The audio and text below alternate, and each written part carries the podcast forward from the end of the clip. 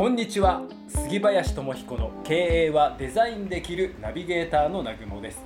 そして番組パーソナリティの杉林智彦さんです。10月もよろしくお願いいたします。はいどうぞよろしくお願いします。さあ早速ではありますが、はい。えー今日はリスナーさんからのお便り紹介したいと思います、あお便り？はい。いいですね。ありがとうございます。ありがとうございます、えーラジオネームヘンリーさんですね、ヘンリーさん。はい、うん。えー杉林さんこんにちはこんにちは。えー私は教材の販売営業をしております、うん。えー最近悩みがありまして、えー同期のライバルたちに営業の契約件数でかなり遅れを取っております、うん。まあ、そのことについて、えー大学の先輩とかに相談したり、えー経営はデザインできるを聞いたりあとうん。いろんな本を買って勉強しようとしているのですが、はい。えーなかなかその時間がなくて勉強できておりません、うん。なるほどなるほど。はい。えーそこで杉林さん、まあ、本の選び方ななども含めてこう仕事に生かせる何かアドバイスいただきたいですとなるほど。いうことですなるほど。いい。本をはい、いい質問いい質問。これ聞きたいですね私も。本は身近でだ、まあ、誰でも買えますよね。そうですね。買えるし。ね昔よりもさらに買いやすくなってたりするんじゃないですか？アマゾンが発達して。そうなんですよ。えーポチッとすれば下手すると明日届いてるっていう。便利すぎちゃってね。本当にね。うん。すごい時代ですっていうまあにもなってきた中でまあ一方で、うん、便利にはなったけども実際にねようん自分の人生に生かしたりどうやなん何の本を逆に本の情報が多すぎてはい。何を選べばいいかっていうのは確かにありますね。より混乱が混乱の世代 世の中になってきましたね。ありすぎてね困っちゃうってね。まあいろんな本のまず一つは選び方。うん。二つ目がよ読み方。はい。3つ目が生かし方っていうその one two three がありますね。 one two three で今日教えていただけるんですね。あのーまあ私もうんそこにいろんなまあ研究中というか選び方もそうだしうん。読み方そして生かし方。っうん。ていうのの3つありますけど、はい。まあ、そのうちのうんまず一つこう選び方、まあ、何を選ぶかでで非常に重要ですよね。いやーそうですね。旅行でどこに行くかを選ぶのとまあお同じっちゃ同じですよね。まずは。本当ですね。確かに確かに、うんそこはね悩み、まあ、皆さんもお悩みになるでしょうしあの悩むあの私も悩んできたポイントなんですけどもはい、うんまあ一つはですねうんまあいろんな方がいろんな本の選び方を実はあの言っていて。はい。あなるほど。でもこれがまずは入り口かなと思うのはまずはですねはい。量ですね量。量。最初は。量から。よくしまあ私もいろんなビジネスであのお悩みを受けたりとかいろんなことを立ち上げたりする中で分かんないことたくさんありますようね、ん。うん、例えばい医療の分野ってねもう膨膨大にありますけどはい。だとかまあそれこそ今のこの営業職のこのヘヘンリーさんでしたっけ？はいヘンリーさうんん。の営業職だったりあと技術系のことがまあいろいろあると思うんですよね、うん。でよく言われるのはあのじゃあ例えば営業っていう分野でうん販売をしていく契約を取るっていうことについてまずどれだけの書籍があるんだっていううんその分野に関して。はい。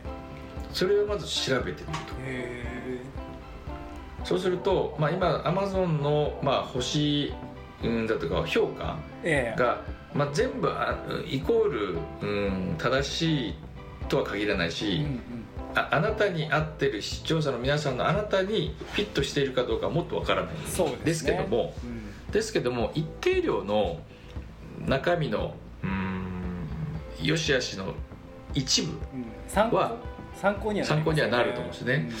例えばその分野の本がうん大方調べてもまあ50冊あるってことはあんまないかもしれないです。けど、まあ、まあ営業って分野になるともうそのぐらいあるかもしれないですね、でまずまあじゃあ30冊なら30冊決めて、うん。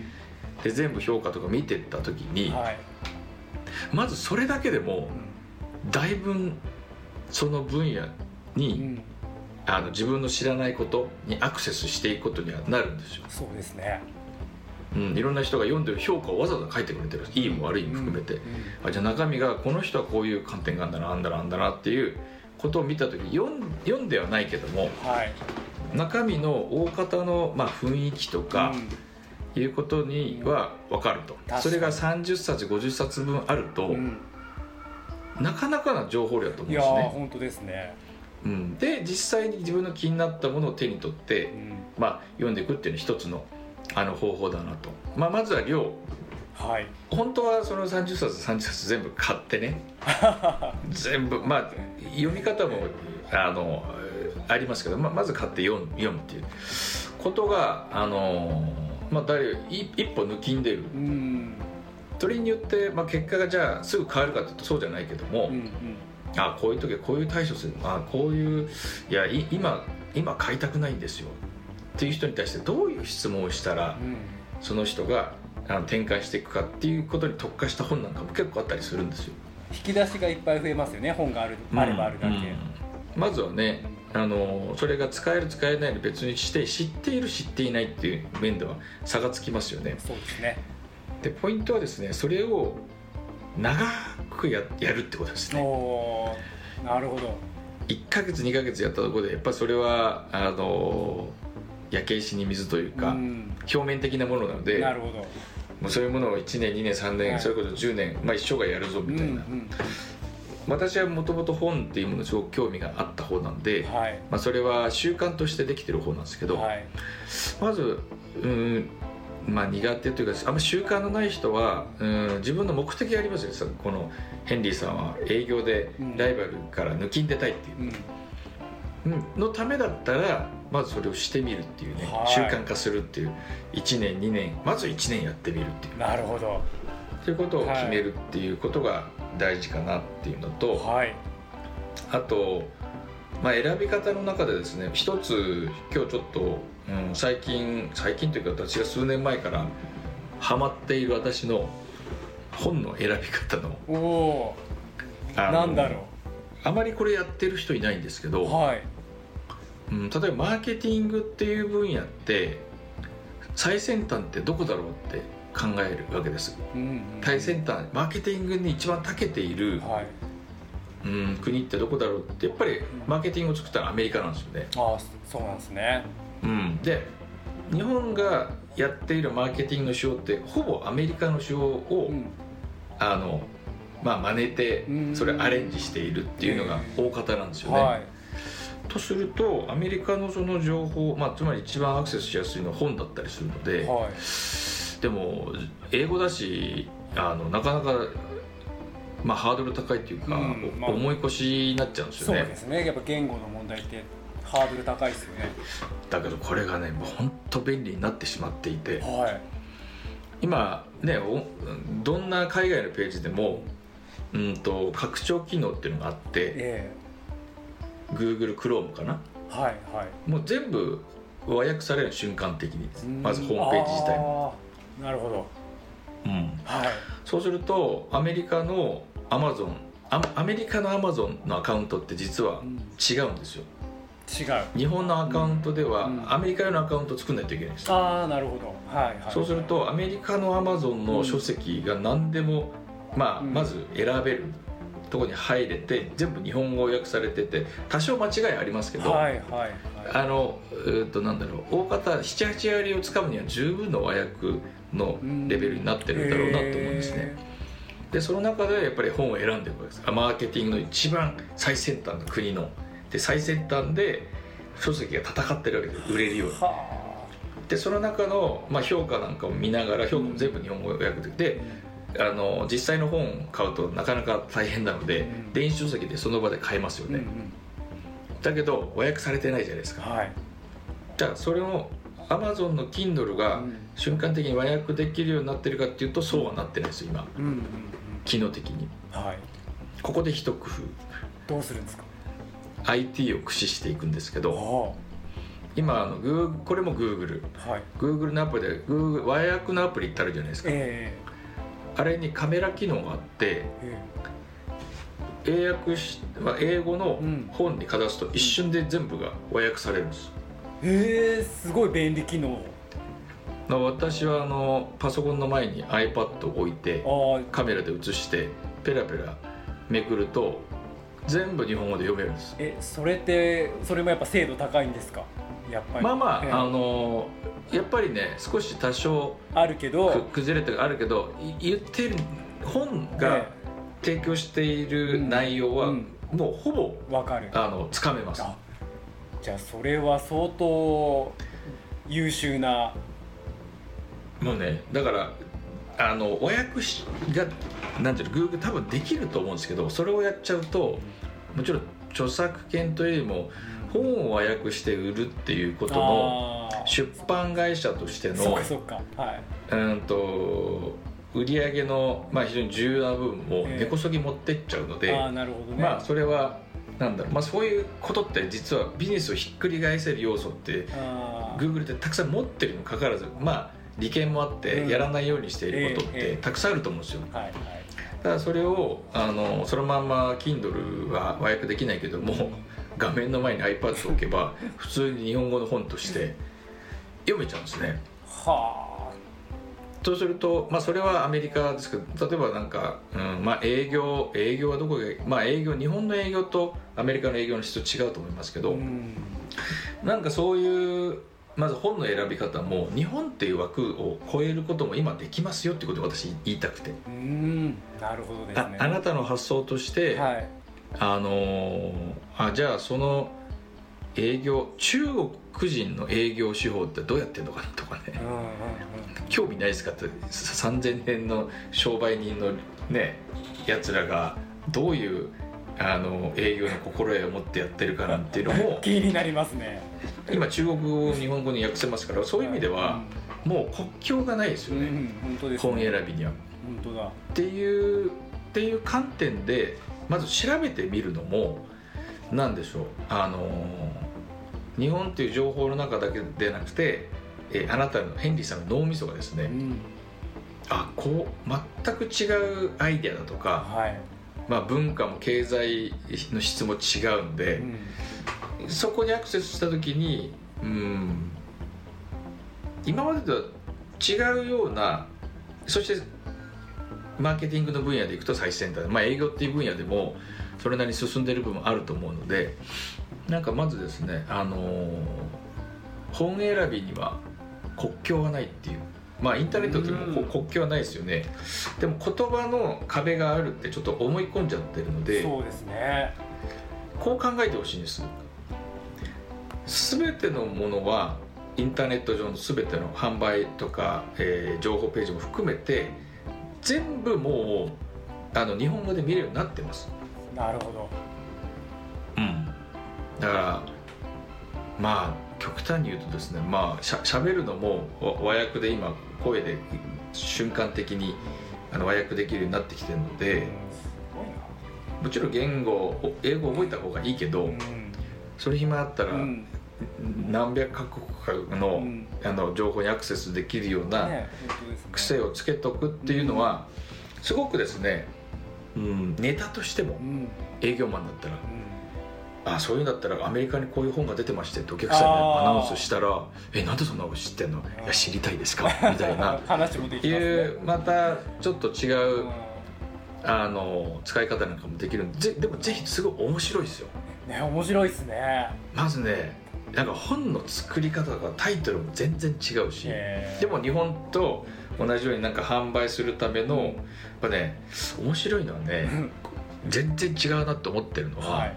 日本のブックカバーデザイン文化っていうんですか、ええ。商商業出版のはい。あらゆる工夫がされてますね、それは日本の方が進んでると思う。あそうなんですね。アメリカのぜひアマゾン、アマゾンのアメリアマゾンドットコムなのかな、うん。でアクセスして見てみてください。はい。表紙がものの見事にほとんど文字情報ばっかです。よあなんかイメージですけど洋書ってあ確かに。なんか文字ばっかりの表紙っていうイメージないですか？いやありまいやっていうかありますね。いまだにそうなんですよ。ああそこ惜しいですね。これ実はちょっと僕思ってるのは、えアメリカに日本のその表紙えのうん作るデザイン文化っていうのかな、うん。そういうビジネス的なものうをん。出版アメリカの出版業界うん。に持ち込んだらうん。結構、うん。なんだろう違う売り方とあか逆輸入僕はできんじゃないかなっていうあー。のもちょっと思ったりさそういう発想って普通ないじゃないですかものの見事に文字ばっかですよアメリカの本って、まあそれは本当に杉林さんがいつも調べてるから出てくるようなアイディアですよね、で中身も全部文字。日本のってもう絵とかアニメとかグラフとか表とかもめちゃくちゃ駆使してるじゃないですか。だからねああの分かりやすくしたり、まあ人の目について売りやすくしたりとーか。うーん。まあある意味その日本のマーケティングうんはえっとまあひ人が目について気になって注目させて中身を見させて交わしていくっていう、うん。その一連の流れにおけるうーん文字の使い方えー表紙の絵写真の使い方っていうのは多分はるかにこっちはじゃあ逆に日本のが進んでるんじゃないかなっていうね、うんこれをねアメリカとか、まあ、中国が今どうなってるかわかんないですけど持ってった時に実は面白い出版会社が作れるんじゃないかっていうね。いやはい。今日も有益な情報はい。ありがとうございました。ありがとうございました。それでは今日のセレンディピティ。偶然の中から幸運をつかみ取るためのヒント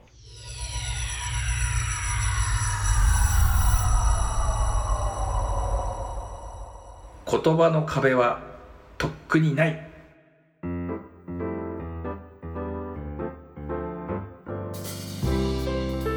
確かに言葉の壁はもうとっくにもうない世界、うん。時代なんですね、もちろんあの、え勉強して習得するのはうん。僕は素晴らしいことだと僕もしたい方なんで、うんいいんですけどなんかねもはやその時間あったらもうあのこの機能うん。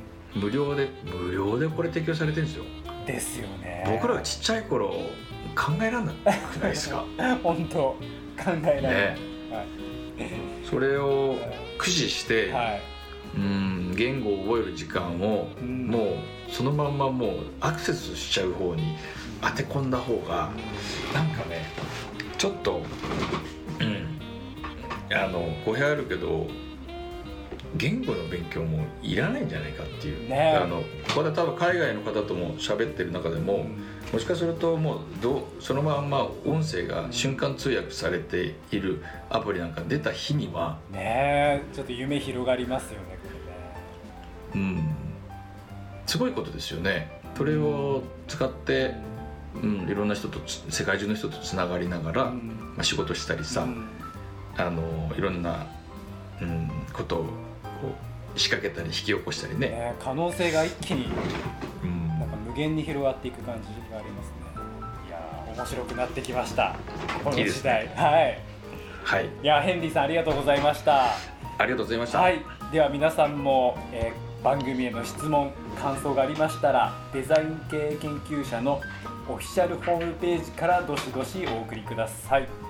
えーそして杉林さんの公式 LINE アカウントもぜひご登録くださいね、えー番組の説明欄にリンクを貼っております。それでは来週もどうぞよろしくお願いいたします。今日もありがとうございました、はいしします。ありがとうございました。